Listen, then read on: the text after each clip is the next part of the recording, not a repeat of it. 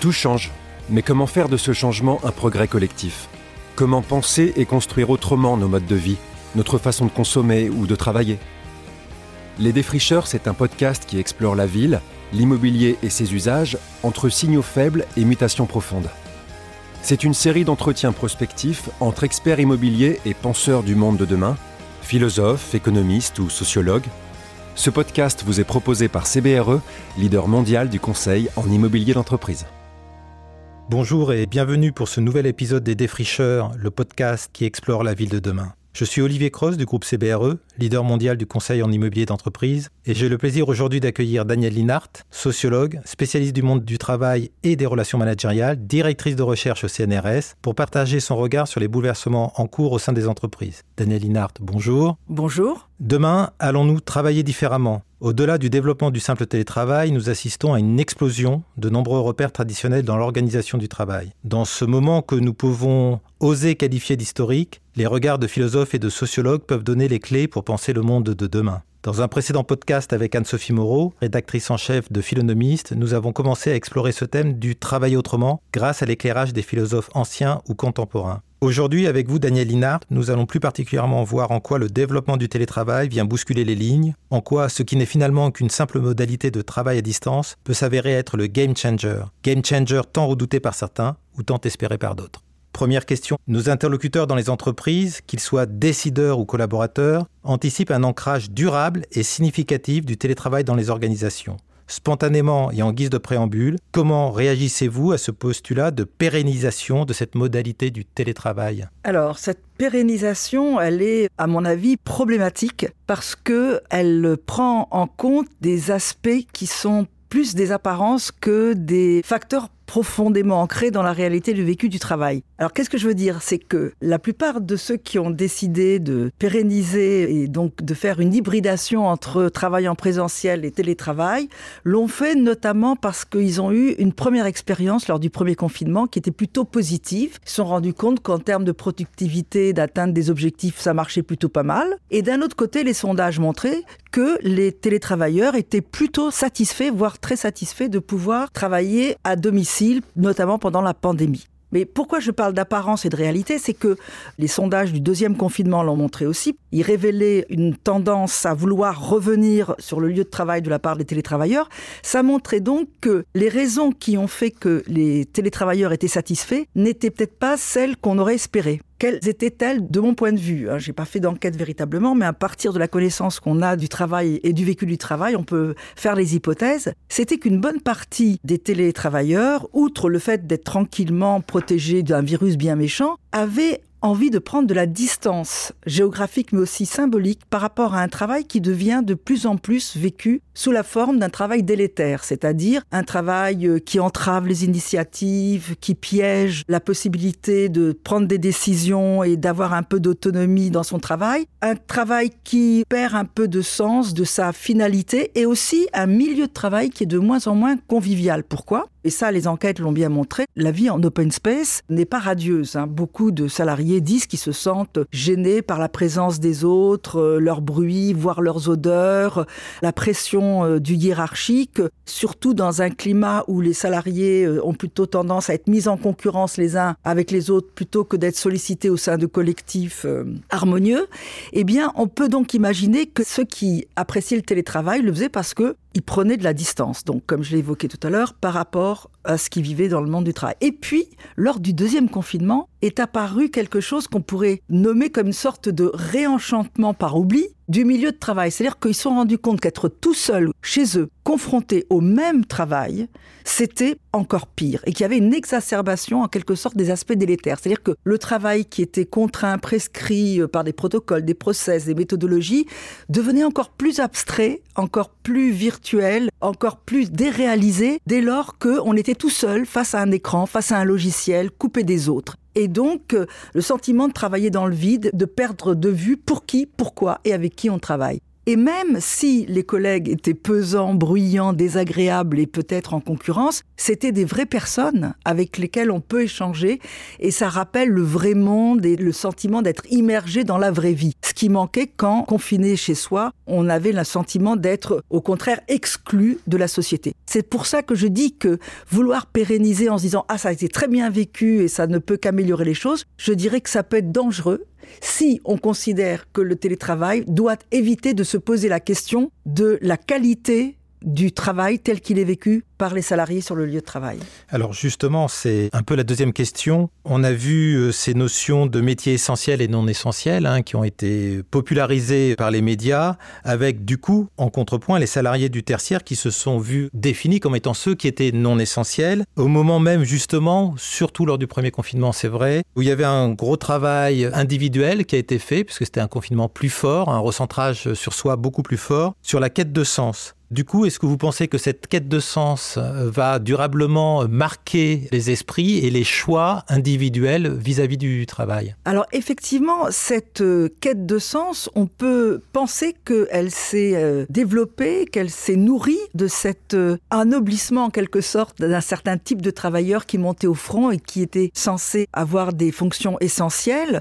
En règle générale, on le voit bien en sociologie, chacun parvient à trouver du sens à ce qu'il fait au travail. Même des travaux qui sont euh, peu nobles. Enfin, moi, j'évoque souvent mon expérience dans les abattoirs où j'ai vu euh, des ouvrières, par exemple, qui travaillaient euh, les abats, donc des choses qui n'étaient pas très ragoûtantes, parler de beauté lorsqu'elles faisaient leur activité et être fières de ce qu'elles produisaient. Et donc, je pense que chacun peut trouver de la fierté à bien faire son travail. Donc la question essentielle, non essentielle, je dirais pas qu'elle a dû préoccuper énormément de gens. Par contre, je crois que le sens du travail, plus profondément par rapport à ce que l'on aurait souhaité faire pour le même métier, mais l'idée qu'on pourrait le faire autrement, qu'on pourrait améliorer la qualité du service qu'on rend, puisqu'il s'agit beaucoup de production de services, ça je crois que ce sont des choses qui peuvent préoccuper les gens, notamment lorsque ils ont le sentiment que ce qu'ils font est, comme je l'ai évoqué tout à l'heure, plutôt dans le vide. Et alors ça rappelle étrangement ce qu'écrivait euh, David Greber, un professeur d'économie à la London School of Economics, qui parlait de bullshit jobs,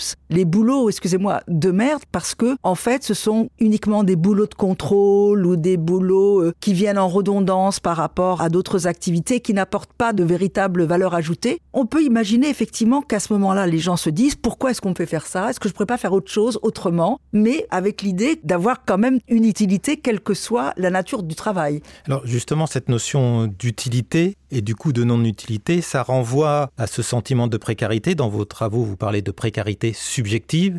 Est-ce que selon vous, le développement du télétravail risque d'accentuer la précarité subjective subjective pour en tous les cas certaines catégories de travailleurs alors oui, je pense, ce que j'ai appelé la précarité subjective, c'était par rapport aux professionnels qui se trouvaient un peu disqualifiés par euh, la pratique du changement permanent qui se produit dans les entreprises et qui fait que on change régulièrement de logiciel, on restructure les départements, les services, on recompose les métiers, on déménage, etc. Et que les salariés perdent leurs repères. C'est-à-dire que bon, euh, ils ne savent plus qui est leur interlocuteur, euh, comment fonctionne tel logiciel, quels sont leurs collègues, et ils ont un sentiment d'être un peu mis en obsolescence si vous voulez, parce que tout ce qu'ils savaient, l'expérience qu'ils avaient accumulée, était utile, mais après les énièmes changements, ils sont un peu comme des apprentis à vie. C'est-à-dire qu'ils ont tout le temps tout à réapprendre pour pouvoir maîtriser cognitivement le contenu de leur travail et l'environnement de leur travail. Et donc, je parle d'une précarité subjective parce qu'ils ont toujours peur de ne pas être en mesure de bien réaliser leur travail, d'arriver à produire les efforts nécessaires pour être toujours au top et pouvoir mener leur activité malgré tous ces changements qui les déstabilisent. Si on fait le parallèle par rapport au télétravail, on peut penser effectivement que tout seul, isolé, les salariés se sentent plus vulnérables. C'est-à-dire qu'ils se disent, au fond, chez moi, je n'ai aucun recours, je ne peux avoir aucun conseil, je ne peux aller demander aucune information supplémentaire, je ne peux pas vérifier, il peut me manquer les informations. Et je n'ai pas, même s'ils sont des collègues pas toujours très amicaux, la possibilité d'aller leur demander un petit soutien, une petite aide. Et donc, effectivement, on pourrait parler de précarité subjective parce que on peut avoir le sentiment d'être suspendu à un fil tout seul, comme ça, dans le vide, et de se dire, s'il m'arrive un problème, s'il y a quelque chose que je ne comprends pas, comment je fais, à qui je m'adresse, à qui je dis, et comment je fais en sorte que je sois entendu et qu'on me donne la possibilité de bien faire mon travail.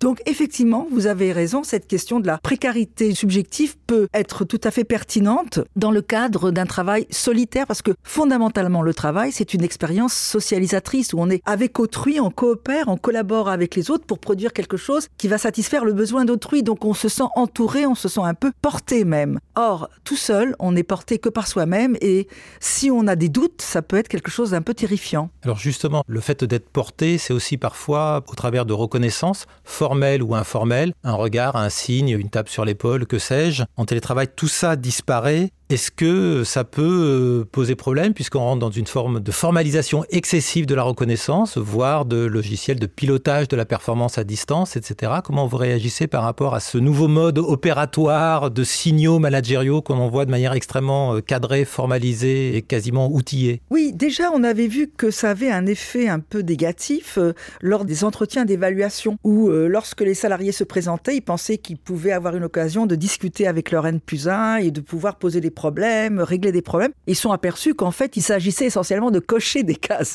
Et effectivement, c'était quelque chose de très abstrait qui ne rendait pas compte des efforts dispensés, des réussites qui pouvaient avoir été gagnées par euh, miracle quelquefois et beaucoup, beaucoup d'énergie. Donc, il y avait déjà avant le télétravail une sorte d'insatisfaction parce que la reconnaissance, elle était très formalisée. Elle était euh, constituée de façon très abstraite. Alors, effectivement, avec euh, le travail de chez soi par visio conférences euh, où on voit des mains se lever ou des doigts se lever pour dire très bien, etc. On ne peut absolument pas évaluer ni apprécier la façon dont ce qu'on fait, ce qu'on dit est perçu.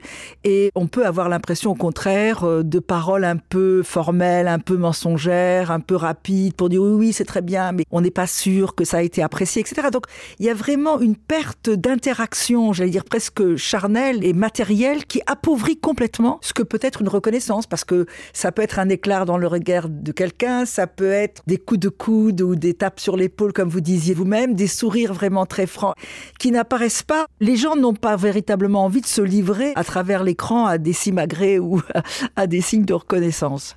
Vous parlez, je crois, de déréalisation oui. du travail, c'est ça, de la relation aux autres, du fait que l'on n'est par écran interposé maintenant dans les actions euh, au quotidien. Est-ce que c'est finalement une nouvelle modalité complémentaire, ni plus ni moins, un énième euh, moyen de communication, ou est-ce que c'est beaucoup plus transformant que ça et profondément? Je pense que c'est profondément transformant. Je me base notamment sur euh, l'expérience qui m'a été retournée par beaucoup de collègues qui sont enseignants et qui me disaient euh, tu peux pas savoir la catastrophe que c'est d'avoir des étudiants qui ne soient pas en présentiel. On a vraiment l'impression qu'on n'est plus des enseignants.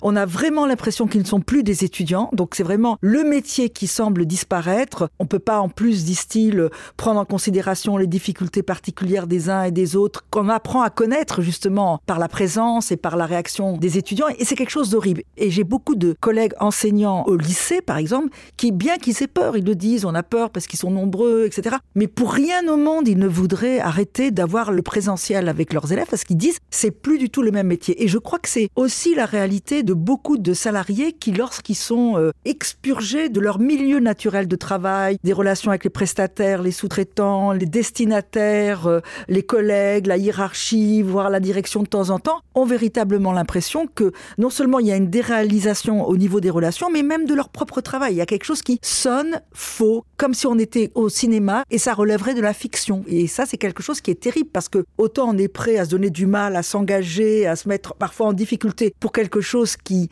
est vrai, dont on sait que ça débouche sur une finalité dont on est convaincu et qu'on ressent, autant lorsqu'on ne sait pas où tout cela part, il y a, je crois, dans notre esprit toujours cette question de comment ça marche tout ça. Et alors effectivement, la qualité de l'engagement peut baisser beaucoup, on peut rentrer dans des logiques dépressives, tout peut peser énormément, être fatigant alors qu'on fait le même travail, mais de façon différente. Je crois que c'est pas par hasard qu'on parle d'un nombre élevé de dépression.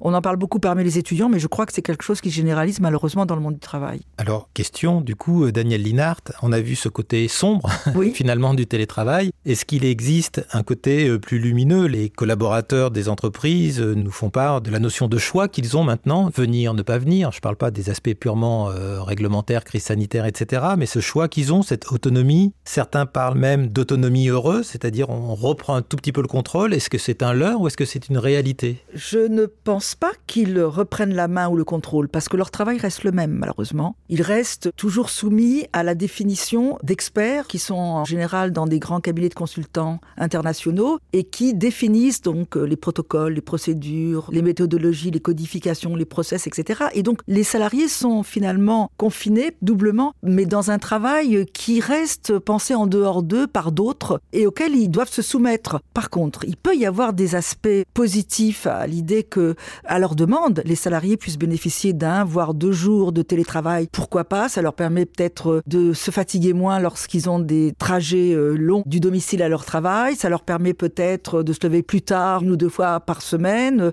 d'être en situation plus relâchée, vestimentaire, pouvoir prendre des pauses quand ils le veulent, etc. Mais je pense que, in fine, la véritable solution, et là, on pourra ensuite parler de comment répartir le télétravail, la véritable solution, ce serait d'essayer de repenser le travail lui-même et de faire en sorte que les professionnels qu'ils sont, ces hommes et ces femmes qui ont des métiers très différents, devraient pouvoir influer sur la définition de leur mission et des moyens qui leur sont nécessaires pour parvenir à les réaliser. Et dans des entreprises où pourraient être discutés aussi les objectifs, euh, la finalité, euh, en fonction de ce qui devrait être pris en considération, c'est-à-dire à la fois le bien-être de ceux qui travaillent, le bien-être des consommateurs et des usagers en satisfaisant réellement leurs besoins, et puis aussi en prenant en compte les besoins de notre planète. Donc je pense que la vraie question, c'est la qualité du travail. Après, la manière et le lieu où il s'effectuera sera plus facile à inventer à nouveau ou à, à penser. Donc ce que vous dites, c'est plutôt une occasion à saisir, mais rien n'est garanti mécaniquement par le déploiement du télétravail, sur la modification du lien de subordination. C'est aussi un de vos sujets euh, fétiches, le lien de subordination. Tout à fait. Au contraire, j'ai l'impression que si on développe beaucoup le télétravail, avec des contreparties qui peuvent être d'ailleurs euh, pas très agréables pour les salariés, c'est-à-dire le développement des flex office ou du hot desking, comme on dit, c'est-à-dire qu'il y aura encore moins de place dans les open space, en tout cas pas de place attribuée, ça c'est sûr.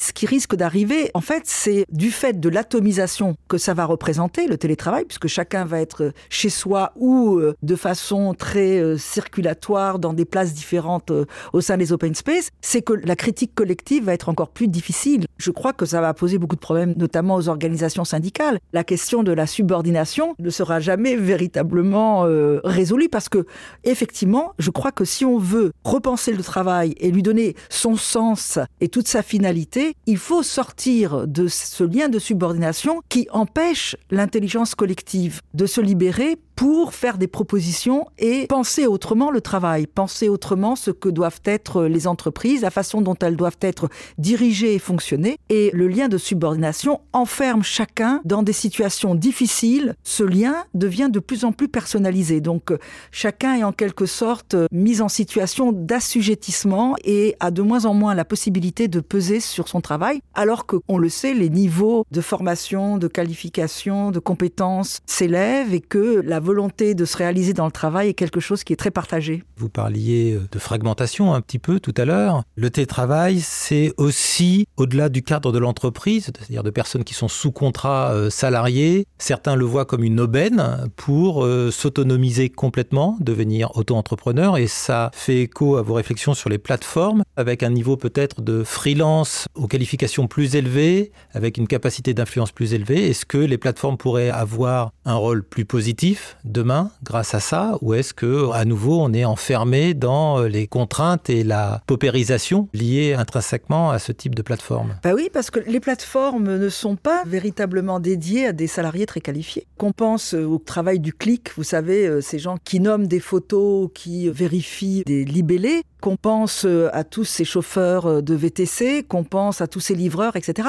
C'est pas nécessairement un travail très qualifié. Il en existe certes, mais c'est une petite minorité. Je crois que les plateformes qui se développent, l'ubérisation comme on dit, elle concerne beaucoup des personnes qui euh, en réalité font énormément d'heures d'un travail peu qualifié, ont des revenus qui sont pas très élevés et qui ont quasiment pas de protection. Et certains d'entre eux font des grèves, font des mobilisations en demandant qu'on euh, les requalifie comme des subordonnés parce qu'ils voudraient bien faire partie quand même du salariat. Alors moi je pense que si faut poser la question de la légitimité de la subordination, je crois qu'elle est totalement illégitime dans des sociétés démocratiques où nul ne doit appartenir à personne. Hein, euh, c'est ça la démocratie politique. La fin de la subordination ne doit en aucune manière euh, signifier la fin du salariat. Je crois qu'il faut un salariat sans subordination, mais un salariat, parce que le salariat, c'est une forme collective de mise au travail qui permet donc des actions collectives et de défense des intérêts de ces salariés qui aboutissent à des droits, des garanties, des protections, ce qui est extrêmement important. Je crois que l'avenir, c'est euh, non pas cette atomisation où les gens ont eu au début le sentiment qu'ils pourraient être plus autonomes et bien gagner leur vie et se sont rapidement rendus compte que les plateformes se servaient royalement au passage euh, et prélevaient des pourcentages très importants et que donc il fallait travailler beaucoup d'heures pour avoir un revenu tout petit peu décent, il fallait cotiser aussi si on voulait avoir d'autres protections. Donc cette forme d'échapper du salariat, elle me semble très difficile et très périlleuse pour beaucoup de ces travailleurs. Et donc je crois que dans un avenir à court terme, ce qu'il faut, c'est repenser le salariat de manière à ce qu'il corresponde à un engagement réciproque des directions repensées des entreprises et des travailleurs qui s'engagent à venir travailler. Ça ne veut pas du tout dire la fin de l'autorité, la fin de la coordination des entreprises, pas du tout. Mais il faut que les salariés, en tant que professionnels, puissent être associés aux décisions importantes qui ont un impact sur euh, leur travail et la qualité de leur engagement dans le travail ce que l'on voit quand même, c'est que le salariat, pas d'un point de vue contractuel, mais d'un point de vue quotidien, quasiment logistique, quelque part, est quand même extrêmement challengé. On voit l'éclatement de plusieurs règles communes et structurantes, ne serait-ce que le temps de travail, parce que le télétravail a complètement fait exploser le rapport à l'espace, bien sûr, mais le rapport au temps aussi, et avec des différences énormes d'un individu à l'autre, d'une entreprise à l'autre. Alors, parle-t-on encore de temps du travail réglementé euh, qui fait l'objet d'une loi, ou est-ce qu'on est sur chaque individu à son temps de travail. Et voilà, en tous les cas, c'est aujourd'hui ce qui échappe un tout petit peu aux critères classiques, puisqu'il n'y a plus d'horaires de bureau. Il y a des horaires très, très individualisés. Mais je crois que ça va poser problème parce que ce dont on a besoin aussi dans ces entreprises, même si le lien de subordination euh, est remplacé par un contrat d'engagement réciproque, c'est de collectifs